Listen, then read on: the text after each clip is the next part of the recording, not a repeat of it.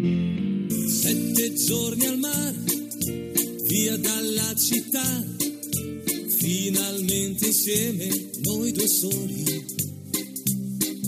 Sveglia accanto a te, poi dopo il caffè, passeggiate mano nella mano. Esta no es una semana cualquiera, con Luis Antequera y Mariate Aragonés.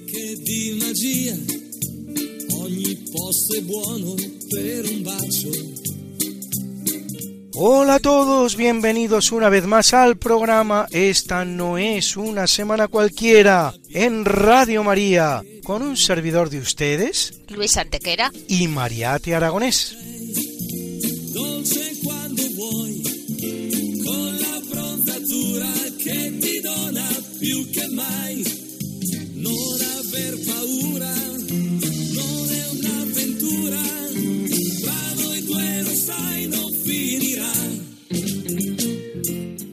Luis, ¿qué semana nos ocupa hoy? Hoy, Mariate, le damos un repaso a algunos de los hechos históricos ocurridos entre un 3 y un 9 de marzo. Una semana que no es una semana cualquiera, siete días, sette giorni, como dice nuestra sintonía, en los que han pasado a lo largo de la historia cosas que ni se imaginan nuestros oyentes, porque la historia es así, mejor y más fantástica que la más increíble de las fantasías. Comencemos pues. Pues allá vamos.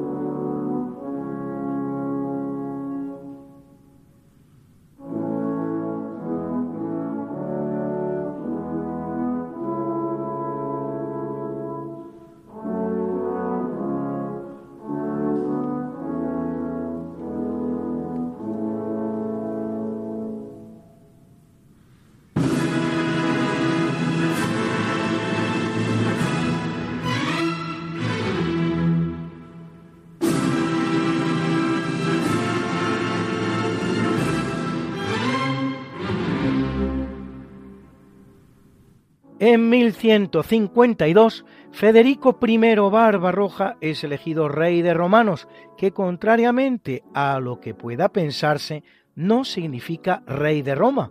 De haber por la época algún rey de Roma es el Papa, sino que es la antesala al título de emperador del Sacro Imperio Romano Germánico, que Federico recibirá tres años después de manos del Papa Adriano IV en la Basílica de San Pedro, en la misma Roma.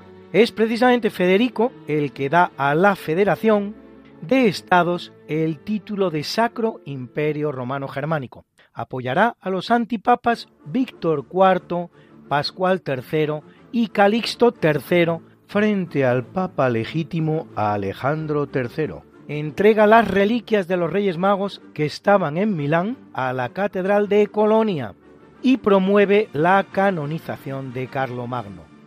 Participa también en la Tercera Cruzada, junto con Felipe III de Francia y Ricardo I de Inglaterra, la cual termina con la gran derrota de la batalla de los cuernos de Jatín contra el sultán egipcio Saladino, en la que Federico, sin embargo, no llegará a participar por haber muerto antes mientras cruzaba el río Salep en Anatolia en su caballo, según se dice, ahogado por el peso de su armadura al caer al río.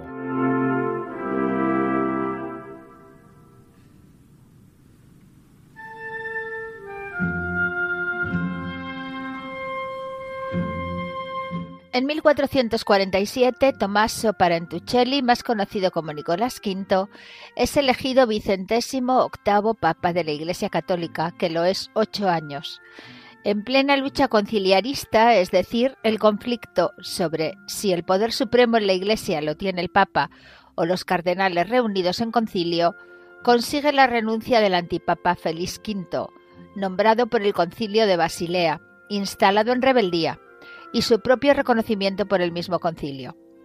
En tiempos todavía preimprenta, promueve la traducción de muchos textos del griego al latín y dentro del espíritu renacentista del que era plenamente partícipe, dedica su pontificado a la reconstrucción y embellecimiento de Roma, para lo cual se valdrá de las gigantescas piedras del Coliseo que se hallaban tiradas en las vías desde que se produjera el terrible terremoto de 1349, un siglo antes. En plena campaña del infante portugués Enrique el Navegante por aguas africanas, sus bulas Dum diversas y Romanos Pontifex legitiman los descubrimientos y conquistas portuguesas, justificando incluso la reducción a la esclavitud de sus habitantes no cristianos. En 1452 se descubre una conspiración para derrocarlo.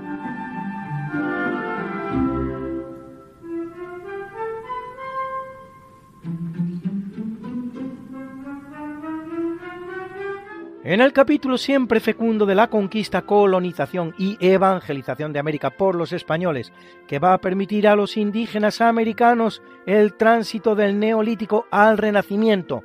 En apenas dos generaciones, un tránsito que a los europeos había costado 7.000 enteros años, en 1493, debido a una gran tempestad, la Pinta, gobernada por Martín Alonso Pinzón, y la Niña, gobernada por Cristóbal Colón, que vuelven de América después de haber descubierto el continente, se tienen que separar. Martín Alonso llega a Bayona el 1 de marzo de 1493, convirtiéndose así en el primer hombre que realiza la singladura que trae de América a Europa y por lo tanto en su descubridor, en tanto que Colón llega tres días más tarde, haciéndolo en Lisboa, el único puerto de toda Europa en el que no debería haber tocado, por una cuestión obvia de lealtad hacia los que habían promovido y financiado su viaje, los reyes católicos. El hecho no puede atribuirse ni a casualidad ni a imponderable, y cabe preguntarse por qué Colón cometió semejante acto de infidelidad. Para negociar términos más ventajosos con la corona portuguesa, quizás. Personalmente, ni siquiera descarto que el almirante aprovechara la tormenta para separarse voluntariamente de su socio en la importante singladura que acababan de acometer y poder presentarse ante el rey portugués, algo en lo que Pinzón no habría consentido en modo alguno.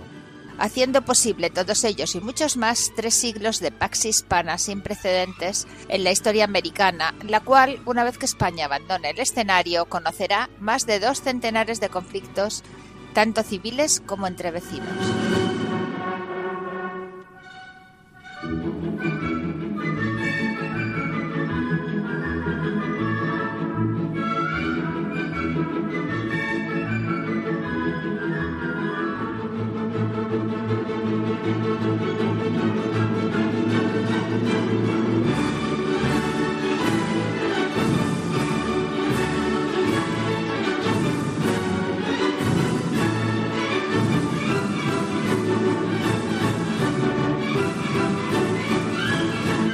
En 1500, por la ruta descubierta por Vasco da Gama, zarpa de Lisboa la flota que manda el portugués Pedro Álvarez Cabral.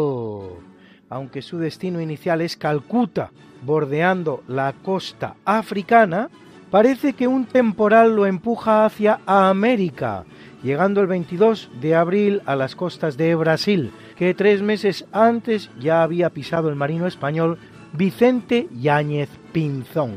En base a los acuerdos alcanzados entre España y Portugal por el Tratado de Tordesillas, uno de los primeros de la historia alcanzado sin guerra previa, el territorio brasileño quedará, a pesar de su descubrimiento por un español, bajo jurisdicción portuguesa.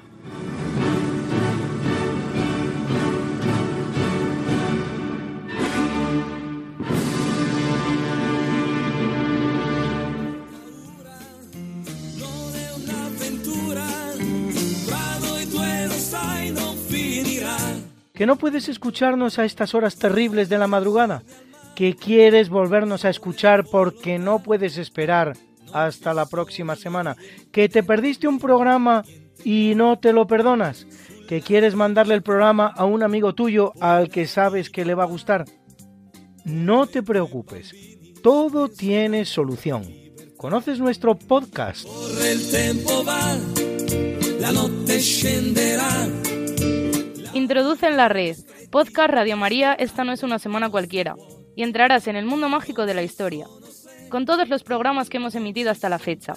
Miles y miles de minutos de historia de la buena, contada con honestidad, con rigor, de manera escueta y entretenida.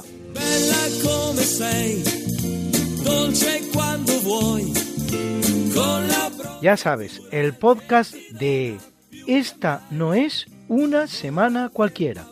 Para oír la radio cuando tú quieras, donde tú quieras y con quien tú quieras.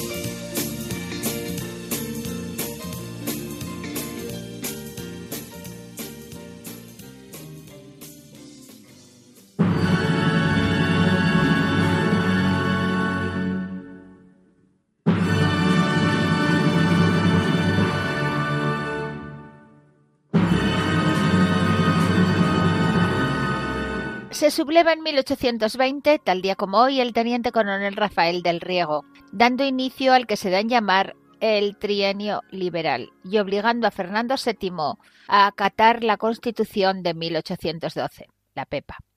El levantamiento se producirá con el ejército reunido para combatir los incipientes levantamientos de emancipación en la América hispana.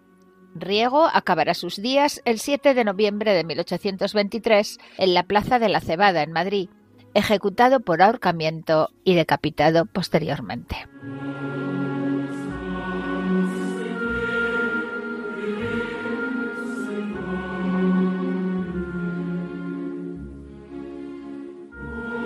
En 1842, nada menos que en la Scala de Milán, se estrena la ópera Nabucco del gran Giuseppe Verdi, que constituye hoy la banda sonora de este primer tercio de nuestro programa.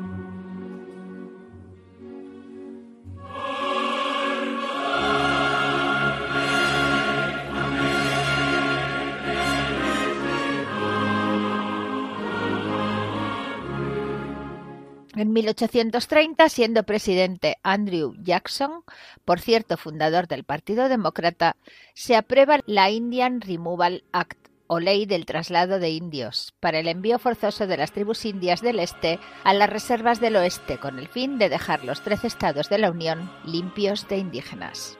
Resultado de esta y otras políticas. En México, después de 300 años de presencia española, un 10% de blancos puros, un 20% de indios puros y un 70% de mestizos. En Estados Unidos, apenas 100 años de presencia anglosajona protestante bastan para reducir el porcentaje de indígenas al 1% de la población, por cierto, desplazados de sus territorios y confinados en reservas. Un 0% de mestizaje, un 0% de mestizaje, 99% de razas no americanas. Curiosamente, el mayor porcentaje de mestizos en la población norteamericana actual lo constituyen los provenientes de México y otras repúblicas centroamericanas que, con mayor o menor dificultad, cruzan las fronteras mexicano-norteamericanas, a los que los estadounidenses llaman precisamente Spanish,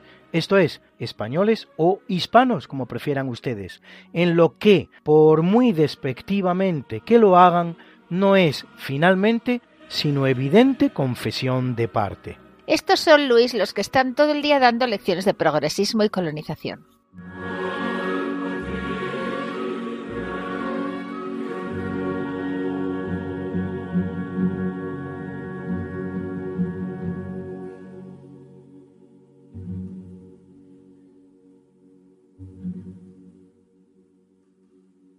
En 1902 se funda el Real Madrid Club de Fútbol que lejos de ser más que un club, es sencillamente el club más grande de la historia.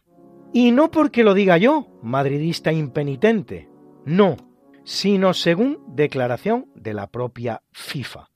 El palmarés del Real Madrid es el más excelso de la historia del fútbol, con siete mundiales de clubes. El que le sigue, el Milan, tiene cuatro. Trece copas de Europa. El que le sigue, el Milan, tiene siete. Y 34 ligas españolas. El que le sigue, el Barcelona, tiene 26. En 1902, en el espacio existente entre las calles Alcalá y Goya de Madrid, el nuevo equipo disputa su primer partido. Lo juegan dos alineaciones del mismo club. Los azules vencen 1-0 a los rojos. El primer gol del equipo lo marca Arthur Johnson. Seis años después, en la misma fecha, también, curiosamente, se funda el Football Club Internazionale Milano más conocido como Inter o Inter de Milán, ganador de tres Copas Mundiales de Clubes, tres Copas de Europa y 19 ligas italianas.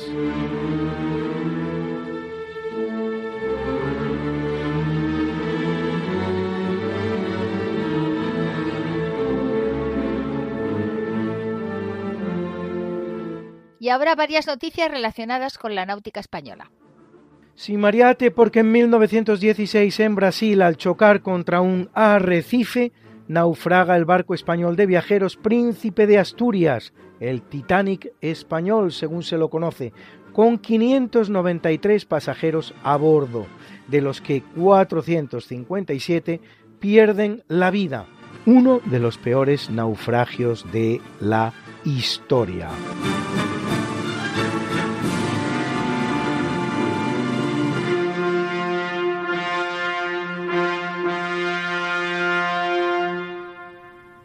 En 1927 en Cádiz se vota el Juan Sebastián Licano, buque escuela en el que se forman los guardiamarinas españoles, camino de cumplir, como se ve, su primer siglito de vida. Modelo de otros buques escuelas del mundo, como la Fragata Libertad argentina o el Esmeralda chileno.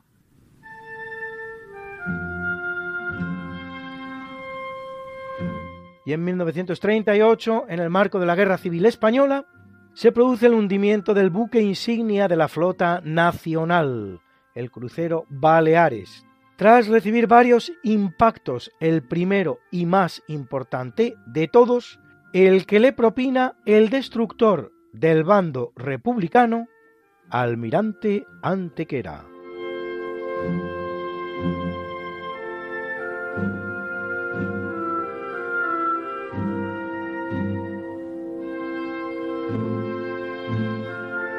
En 1919, auspiciado por los dirigentes del PQS, Partido Comunista de la Unión Soviética, se funda en Moscú la Tercera Internacional, también conocida como Internacional Comunista o Comintern, con el objetivo de luchar por todos los medios disponibles, incluida la Fuerza Armada, para el derrocamiento de la burguesía internacional y la creación de una República Soviética Internacional como un estado de transición hacia la abolición completa del Estado.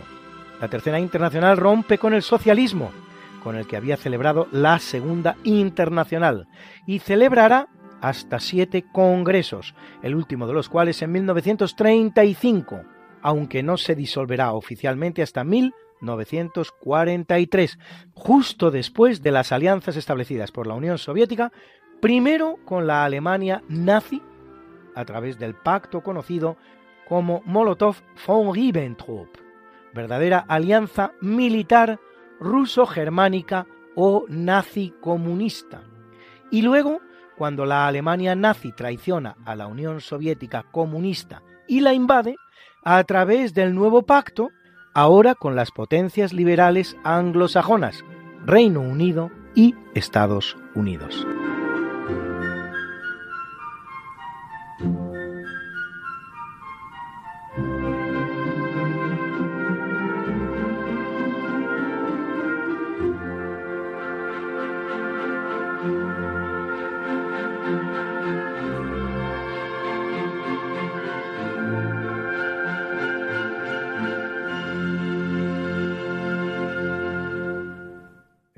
1931 el gobierno de Estados Unidos adopta la marcha The Star Spangled Banner como himno nacional. Así se lo contaba a ustedes hace cinco años esa gran locutora que tiene Radio María por nombre Lula Antequera. Y en 1931, papi, el gobierno de Estados Unidos adopta la marcha The Star Spangled Banner, el estandarte de las barras y las estrellas como su himno nacional. ¿A que no se imaginaban ustedes que fuera tan moderno? La letra la compone Francis Scott Key en 1814.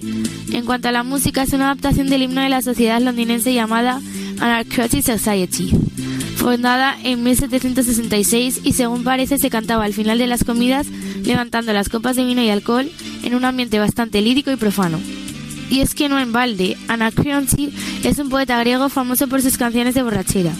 Consta que ya existía la melodía en 1773 y se atribuye a John Stafford Smith, organista de la Catedral de Gloucester. Muy interesante, hija mía. Te propongo escuchar una bonita versión a capela del himno del que hablas. La interpreta Oak, Ash and Thorn, roble, ceniza y espina. Fíjate, Lula, en el tono jocoso de la canción y hasta las risas que se escuchan en alguno de sus pasajes. To an Anacreon in heaven when he sat in full glee. A few sons of harmony sent a petition that he their inspirer and patron would be. When this answer arrived from the jolly old region,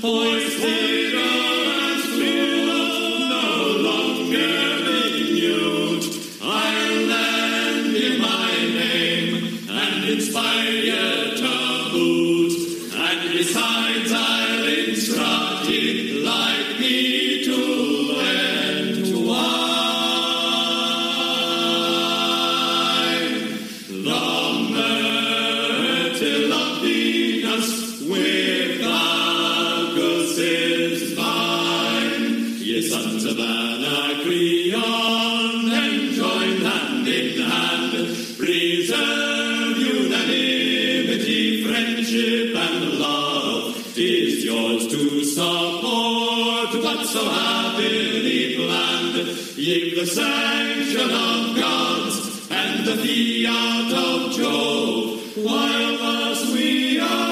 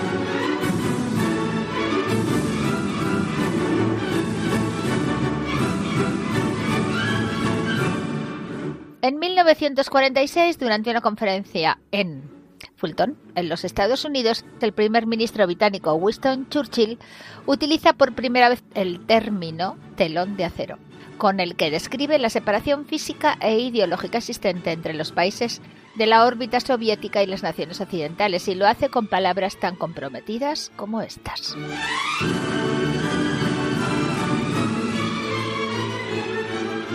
Tengan cuidado, les digo, es posible que apenas quede tiempo.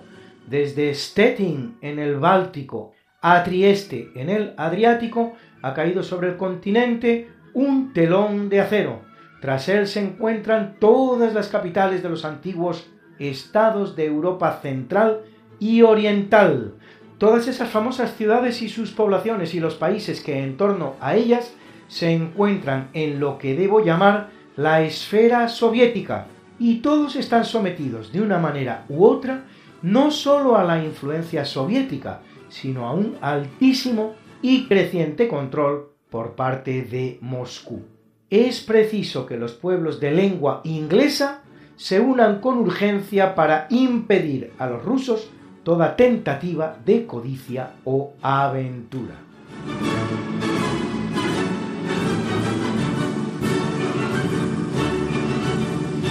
Palabras de entonces, sin embargo, poco se parecen a las remitidas por carta al jefe del Estado español, el generalísimo Franco, cuando solo un año y dos meses antes, el 20 de diciembre de 1944, le escribía.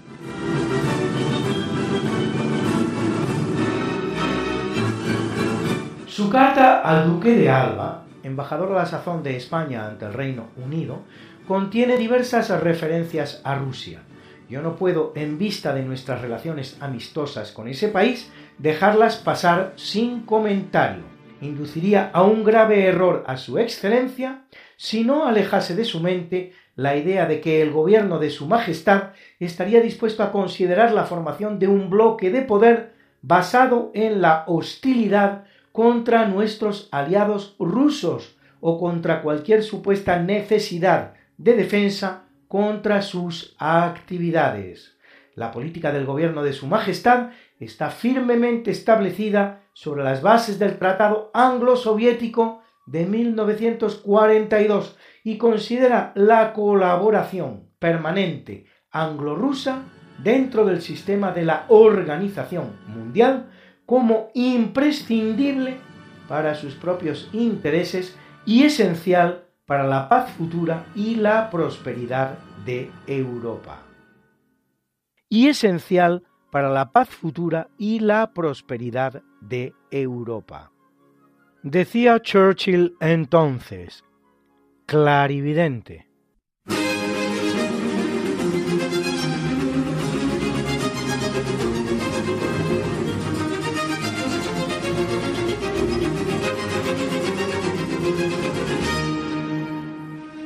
En el capítulo del natalicio nace en 1188 Blanca de Castilla, hija de Alfonso VIII de Castilla y de Leonor Plantagenet, y hermana de Berenguela, reina titular de Castilla. Blanca será reina consorte de Francia por su matrimonio con Luis VIII. Ambas hermanas, Berenguela y Blanca, son madre de un rey santo, Berenguela de Fernando III de Castilla, Blanca de Luis IX de Francia. Muerto su marido Luis VIII y teniendo su hijo Luis apenas 12 años de edad, Blanca asumirá la regencia de Francia durante nada menos que 8 años, hasta que su hijo Luis cumple los 20, haciendo frente con toda energía a problemas tan importantes como el enfrentamiento con Inglaterra, la herejía cátara o la llamada Revolte de Baron, la revuelta de los varones. Si va usted a la preciosa, inimitable Sainte-Chapelle de París, que mandará levantar su hijo Luis para albergar su fabulosa colección de reliquias, verá las armas de Castilla por doquier, armas que son precisamente las de la gran reina de Francia, Doña Blanca de Castilla de acendrada religiosidad, conseguirá transmitírsela a su hijo Luis, tenido entre los franceses por uno de sus más grandes reyes junto con Carlomagno, Luis XIV o Napoleón.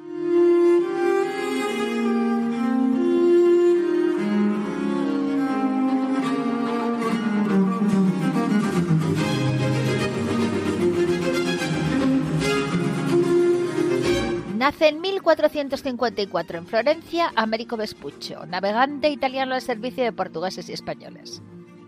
Confundido por unos textos que el propio Américo había escrito, en un mapa que publica en 1507 el cartógrafo lorenés Hans Walsemüller, dará el nombre de América al continente descubierto por Cristóbal Colón, sin sospechar que la denominación quedará ya para la historia, y ello aun a pesar de que el propio Valsimula intentará enmendar su error en futuros mapas que publica a continuación.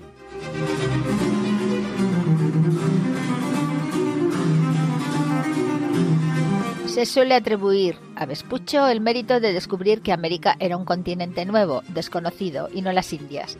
Pero la verdad es que son muchos los marinos e intelectuales de la época que ya lo defendían, entre los cuales el ya citado Vicente Yáñez Pinzón, Díaz de Solís y tantos otros. No está tan claro que lo hiciera el propio Colón, pero eso es otra cuestión la famosa Junta de Salamanca, que incluso antes de que se celebre el periplo descubridor hubo de juzgar sobre él, ya había determinado que Asia se encontraba una distancia mayor que la que proponía Colón, lo que es tanto como decir que si en una distancia menor había tierra, no sería Asia.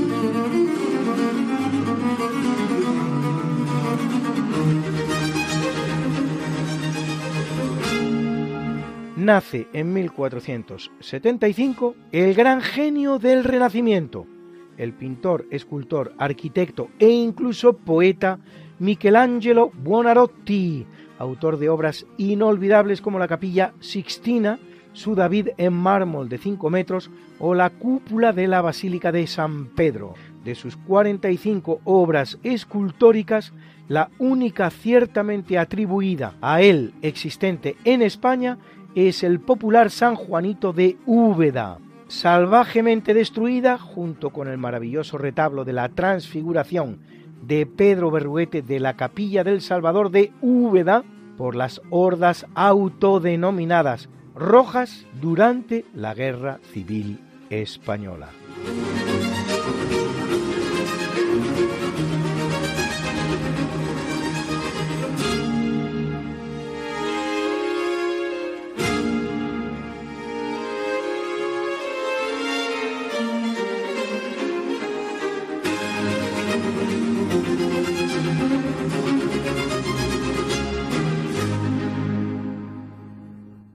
Nace en el año 1714 Carl Philipp Emanuel Bach, músico y compositor alemán, quinto de los siete hijos de Johann Sebastian Bach, más conocido como CPE Bach, o también el Bach de Hamburgo, para diferenciarlo de su hermano Johann Christian Bach, el Bach de Londres y Milán. Su concierto en La Mayor WQ 172 está acompañando hoy este natalicio.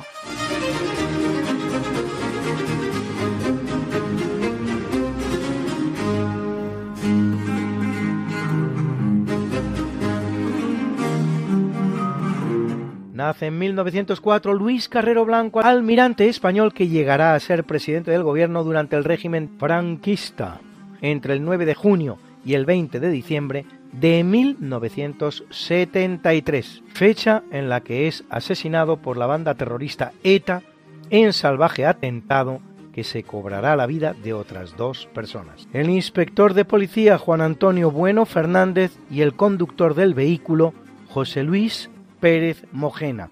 Carrero Blanco había accedido al entorno de Franco con el documentado informe que le presenta en el que aboga por la no participación de España en la Segunda Guerra Mundial. Amén de todo ello hará una incursión en la literatura con obras históricas como España y el mar o Lepanto 1571 1971, o políticas como la Gran Baza Soviética o España ante el mundo, proceso de un aislamiento, que firmaba como Juan de la Cosa.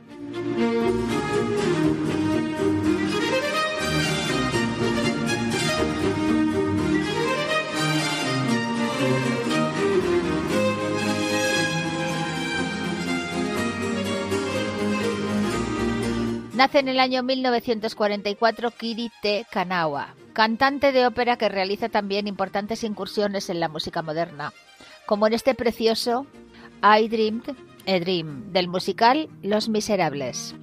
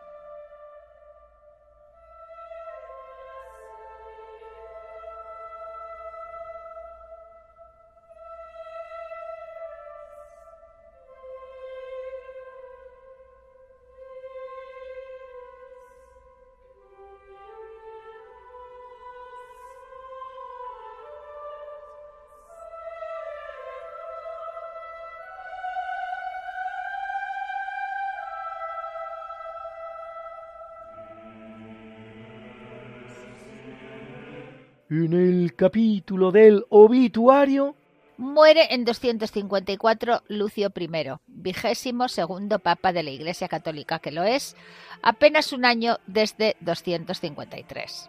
En la cuestión de los lapsi, es decir, los que perseguidos habían renegado de la fe, pero luego querían volver, se muestra partidario del perdón, algo que le enfrenta a la herejía novaciana, contraria al mismo.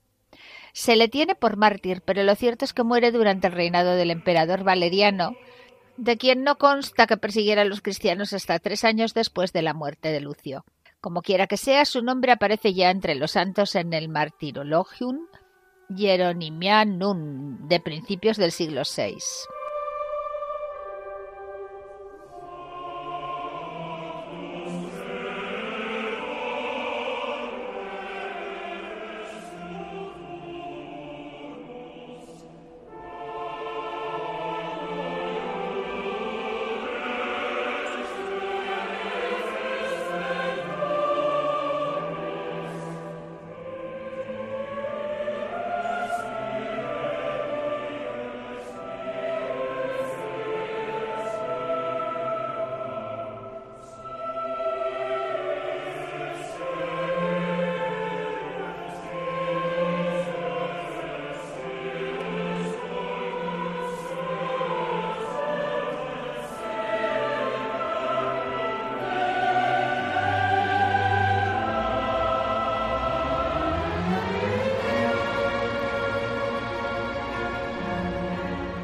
En el año 1832 fallece Jean-François Champollion, egiptólogo francés, primero en descifrar la escritura jeroglífica egipcia en 1822 gracias a la piedra Rosetta, descubierta en Egipto el 15 de julio de 1799 por el soldado Pierre-François Bouchard, que se exhibe hoy día en el British Museum de Londres, la cual recoge un decreto del faraón Ptolomeo V publicado en Memphis en el año 196 a.C., escrito en jeroglifos, en demótico y en griego. Había sido usada como material de construcción en un fuerte cerca de la localidad de Rashid, Rosetta, de ahí el nombre, en el delta del Nilo.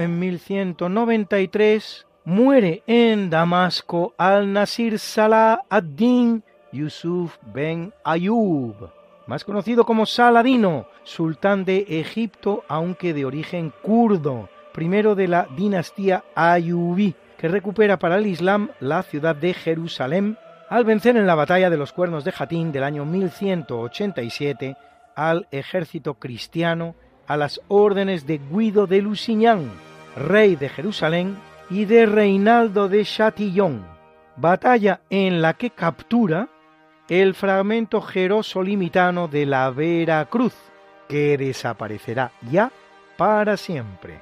El otro se halla en Constantinopla y es el que ha llegado a nuestros días, aunque en varios fragmentos. Por fortuna, un fragmento de la Vera Cruz de Jerusalén, de 63 centímetros de largo, se conserva todavía al día de hoy. Es el que se custodia en el monasterio español de Santo Toribio de Liébana, a donde llega hacia el siglo VIII, antes pues de su desaparición definitiva en el siglo XII, constituyendo al día de hoy el trozo de Veracruz, Olinium Crucis por su nombre en latín, hallado por Santa Elena, más grande que existe en el mundo.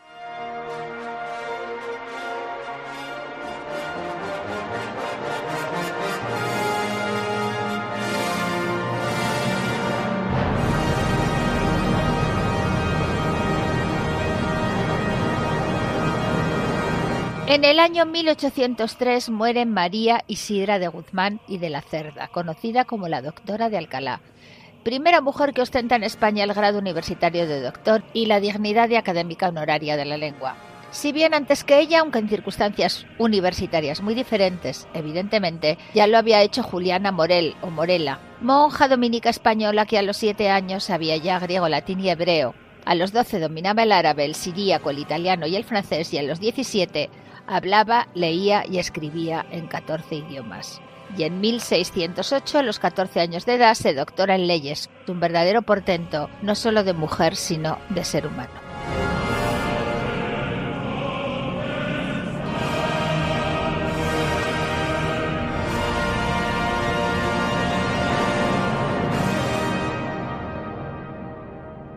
En el año 1832 fallece Jean-François Champollion, egiptólogo francés, primero en descifrar la escritura jeroglífica egipcia en 1822 gracias a la piedra Rosetta, descubierta en Egipto el 15 de julio de 1799 por el soldado Pierre-François Bouchard, que se exhibe hoy día en el British Museum de Londres la cual recoge un decreto del faraón Ptolomeo V publicado en Memphis en el año 196 a.C., escrito en jeroglifos, en demótico y en griego.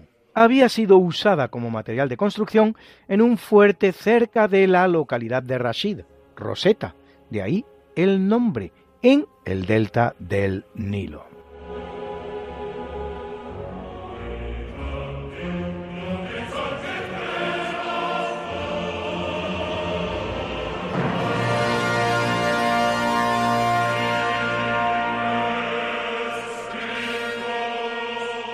Muere en el año 1869 Hector Berlioz, compositor romántico francés, autor de obras musicales impagables como su Sinfonía Fantástica o su maravillosa Gran Misa de Difuntos, que hoy aporta la música a este obituario.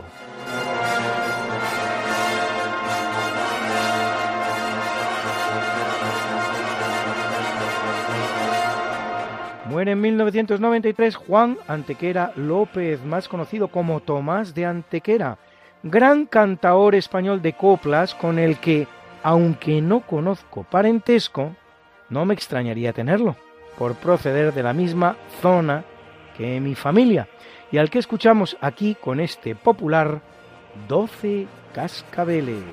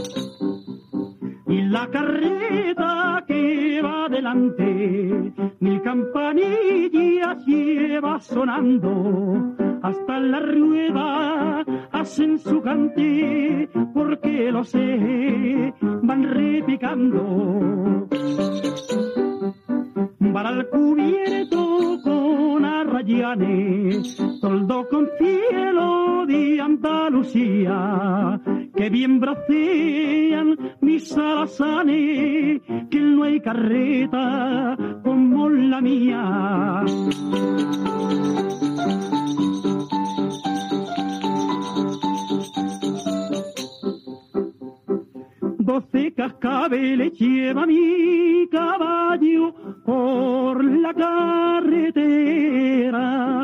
Un par de claveles al pelo prendido lleva mi romera.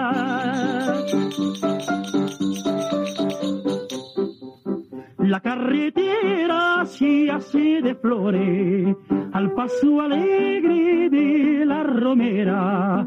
Hay madrigales, besos y amores por los caminos y en las laderas. Bajo la sombra de mi sombrero, ay qué bonita va mi romera, va derramando gracia y salero, parece suya la tierra entera.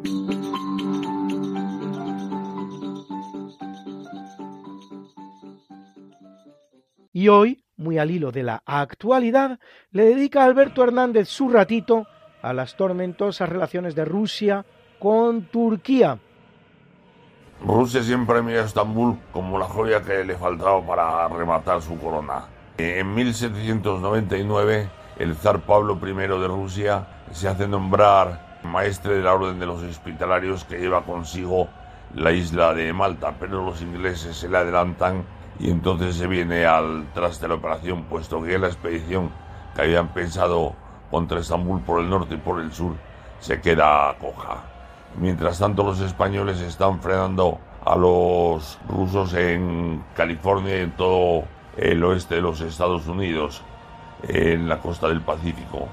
Otra ocasión es en el año 1878 cuando los rusos están a 12 kilómetros de Constantinopla, han bajado hacia el sur, han liberado Bulgaria, Serbia, Rumanía y junto a unos ejércitos finlandeses están a la espera de entrar, pero ingleses y franceses se arrepienten del apoyo que han prestado y entonces le piden a los rusos que se retire y mientras tanto preventivamente mandan unas flotas allí a Estambul para detener a los rusos en caso de que no les hagan caso.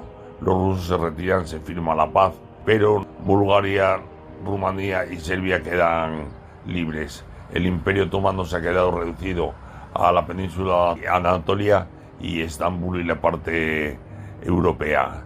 En la Segunda Guerra Mundial les ofrecen por no retirarse los territorios europeos y Estambul, pero de todos es sabido que los bolcheviques se retiran de la guerra y ya pierden todas las opciones de esta conquista.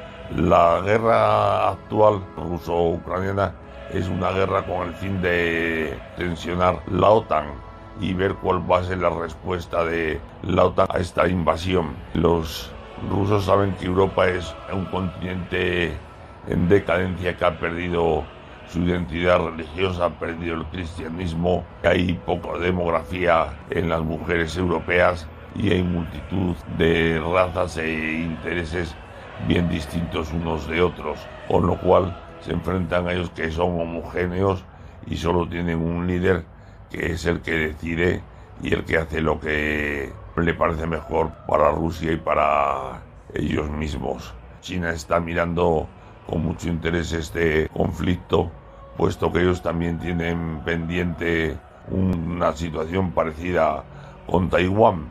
Los movimientos comunistas de todo el mundo están apoyando a Rusia y entonces están esperando que se rompa la OTAN porque una vez rota la OTAN Turquía quedaría ya sin el escudo y entonces sería más fácil otra vez volver a Estambul que sería la llave del Mediterráneo y del canal de Suez. Pues por hoy nada más y buenas noches.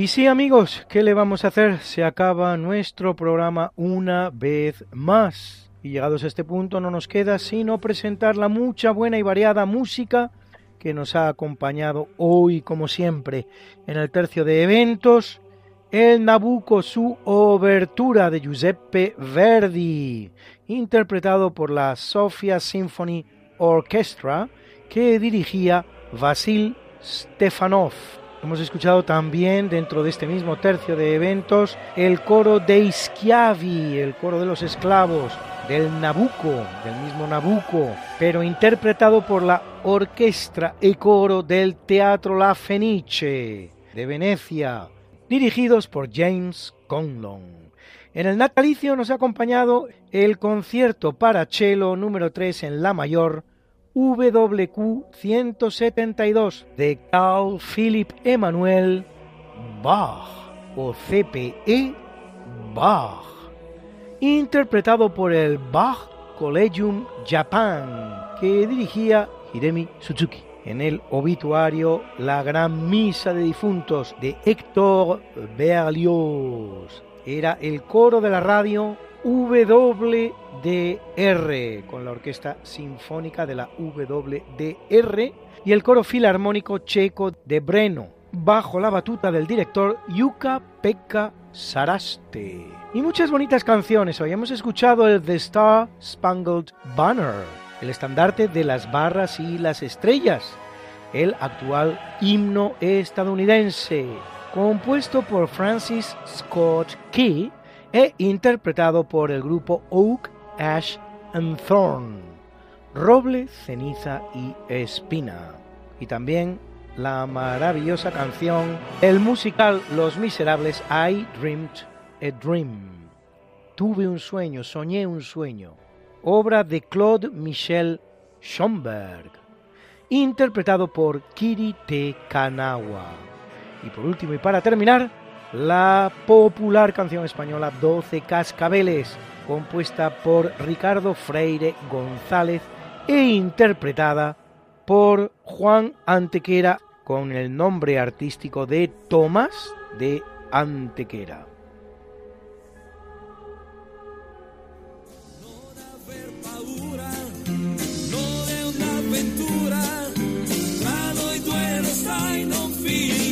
Esta no es una semana cualquiera, a que teníamos razón. La historia, ¿cómo es? Y no como nos gustaría que fuera. Hasta el próximo programa. Se despiden de ti. Mariate Aragonés. Y Luis Antequera. Pero yo te veo muy pronto en el programa de Javier Ángel Ramírez, Diálogos con la Ciencia, el jueves a las 12 de la noche, o lo que es lo mismo, el viernes a las 0 horas, con nuevos episodios de nuestra apasionante historia. No te lo pierdas. Les hemos ofrecido en Radio María Esta no es una semana cualquiera, con Luis Antequera y María Te Aragonés.